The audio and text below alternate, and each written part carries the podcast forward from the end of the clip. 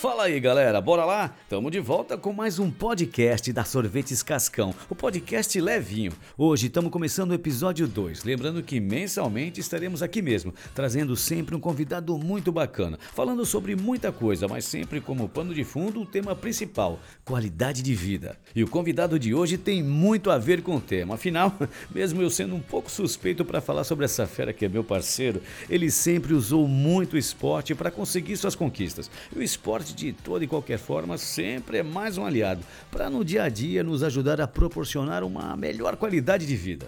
Tô trazendo hoje Gustavo Neri, ex-atleta profissional, jogador de futebol, com passagem pelo Santos, São Paulo, Corinthians, Internacional, Fluminense, Seleção Brasileira. Enfim, dá uma resumida aí, meu parceiro Gustavo Neri, sobre sua trajetória para quem tá acompanhando o podcast Levinho.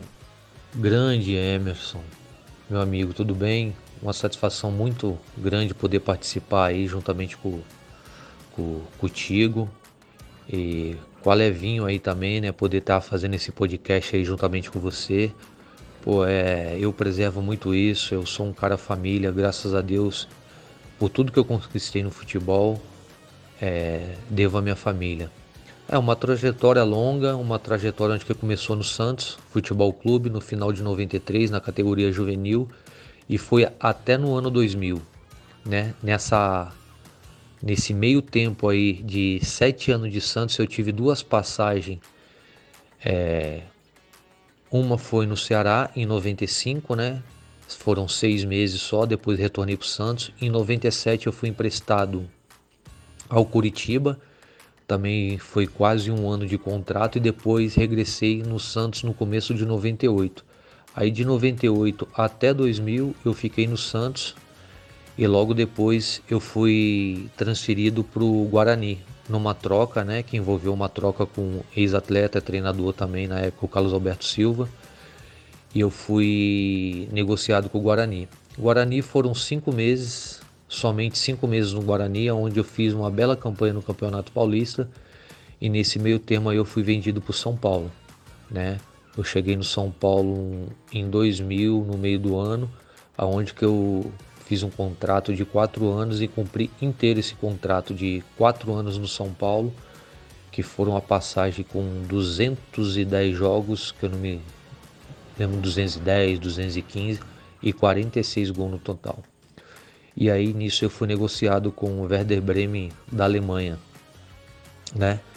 E aí Fui para o Werder Bremen, fiquei lá uma temporada e depois retornei para o Corinthians no começo do 95. E aí foram praticamente quase três anos de contrato no Corinthians, com um intervalo aí com empréstimo para o Zaragoza da Espanha, né? Corinthians, onde que eu conquistei o Campeonato Brasileiro em 2005, eleito melhor jogador na posição. E, e nisso, no final de 2008, eu fui negociado com o Fluminense do Rio de Janeiro, aonde que eu também fiz uma, uma temporada razoável, né? A gente foi aquela vice da Libertadores que perdemos, se eu não me engano, para LDU nos pênaltis. E nisso eu me transferi no meio do ano de 2008 por, por Inter de Porto Alegre, onde que eu fiquei uma temporada também, um ano. E logo depois disso eu retornei por empréstimo para o Santo André, onde que o Marcelinho Carioca na, na época jogava, pediu um empréstimo para mim vir para cá e eu fiquei aqui também uma temporada. Então foram praticamente aí quase 20 anos, né? É, praticando, jogando futebol, me dedicando ao máximo aí a um esporte que, que eu amo. Rapaz, parece que foi ontem, 20 anos de carreira. Mas faltou falar só de uma passagem aí, né? Aliás, uma bela de uma passagem que você teve com a amarelinha. Fala aí, Gustavo. Aproveitando que estamos em plena Copa América, diz aí. É, então, é, é uma satisfação imensa, né? Quando a gente é, volta lá atrás e relembra desse caminho, né? Porque são várias etapas, né, na nossa vida, né? Quando você pensa em se tornar um atleta profissional com índice elevado, você tem que treinar bastante, você sempre tem que buscar o melhor, né? E não foi diferente, né? Porque eu não posso esquecer do Santos, né? Santos me deu essa oportunidade. É, de ser um atleta profissional, né? Então eu cativei muito isso. Independente se o destaque não foi grande no Santos, mas eu tive vários momentos brilhantes no Santos, né? Mas o São Paulo foi onde tudo começou. Tudo começou para mim ter esse trampolim e poder chegar à seleção brasileira. Eu lembro que a primeira convocação para a seleção brasileira na Copa das Confederações foi em 2001 e ali eu já fazia parte do grupo. E aí eu comecei a trabalhar forte isso e saber que na época que eu jogava tinha grandes laterais, vários laterais. A gente contava na mão 10 laterais com um rendimento muito grande. Então eu teria que fazer o melhor para poder estar tá entre ali os dois, porque na convocação seriam 23, seria só do lateral esquerdo. E eu sempre trabalhei por isso. E aí eu vinha trabalhando cada, cada ano que se passasse, em 2001, 2002, 2003, estava voando pelo São Paulo e aonde que apareceu essa oportunidade, quando jogadores que disputaram a Copa do Mundo em 2002, em 2003 teve a Copa das Confederações, o Parreira deu um descanso pro pessoal, aonde que entrou aí. E eu tive a oportunidade de disputar aquela Copa América. A gente está falando da Copa América, né? A gente está aí praticamente nas, nas quartas, né? Nas oitavas, se eu não me engano, da, da Copa América. Isso aí é uma oportunidade que todos a, a atleta procura ter, né? Que a Copa América é um trampolim para a Copa do Mundo no ano seguinte. Então eu tive essa oportunidade de disputar a Copa América. Foi uma das, se eu não me engano, melhores Copa América que, que teve aí. Se a gente lembrar há 20 anos aí, só se lembra dessa Copa América, porque inclusive a gente teve a oportunidade de ser campeão em cima do, do nosso rival, né? Que é os argentinos, né? E tinham grandes jogadores, tanto de um lado quanto do outro. E aí fomos campeões, fomos felizes, um grande passo, né? Um objetivo que eu tinha na minha carreira de poder ter esse pensamento que logo na sequência aí tinha a Copa das Confederações e a Copa do Mundo em 2006 e graças a Deus eu fui muito bem. E aí, depois disso aí, eu tive a oportunidade de ir para fora com o pensamento de estar tá na seleção brasileira, né? Porque o objetivo era esse. E fui para fora, mesmo assim continuei na seleção, disputando a eliminatória, né? E na sequência aí de ir para a Copa do Mundo. Infelizmente, no começo de 2006 eu tive uma lesão no Corinthians Infelizmente, eu me lembro até hoje como se fosse agora na minha, na minha, na minha casa. O pessoal estava todo lá esperando essa convocação. Infelizmente, eu não fui convocado. Mas isso faz parte de uma trajetória e todos os atletas sabem disso. Mas Deus sabe o que faz e a gente tá, tem que estar tá consciente disso, né? É, não deve ter sido muito fácil não ter ido para a Copa, né? É o sonho de, de, de todo jogador. Mas nada apaga a tua história na seleção, cara. E fazer o seguinte, pegando o gancho isso daí, como você que é um cara que teve toda a sua vida corrida com jogos, viagens, concentração, cara, como é que você conseguiu buscar e alcançar o que você tem hoje? Que é aquilo que você confidenciou para mim, né? Que, que você buscou e conseguiu qualidade de vida. Diz aí, Gustavo. É, então, meu parceiro, é, é muito complicado. Quando você pensa em ser um atleta de alto nível, você tem que trabalhar para isso, né? E eu sempre pensei nisso, porque se você vê, a carreira de jogador é curta.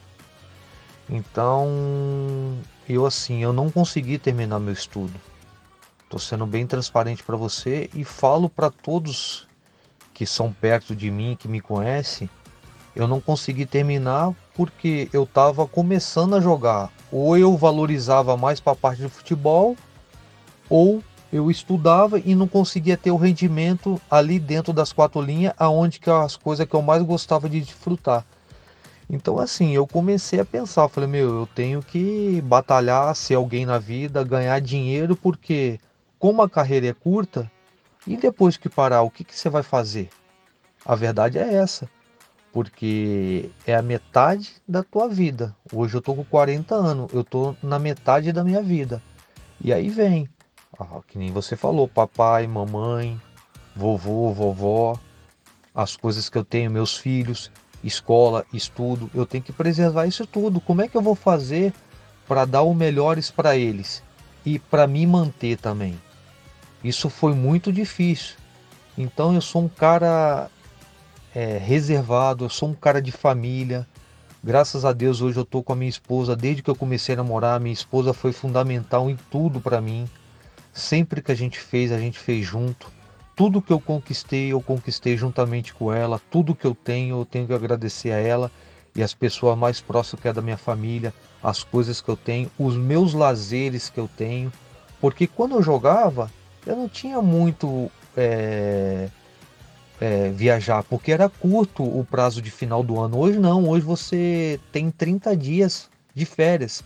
Naquela época, não tinha o sindicato hoje dos atletas, que hoje tem que ver que realmente nós precisa das férias. A gente tinha só 10 dias tinha que voltar, então ficava muito curto. E eu ficava com a minha família. Às vezes eu queria viajar, não tinha, porque já tinha que pensar que no começo do ano o campeonato já era curto, já tinha sete dias para treinar e já começar o campeonato. Então eu pensei nisso tudo. Se você colocar isso dentro de um. Dentro de um. Vamos botar dentro de uma bola que é mais fácil. E você balançar ela.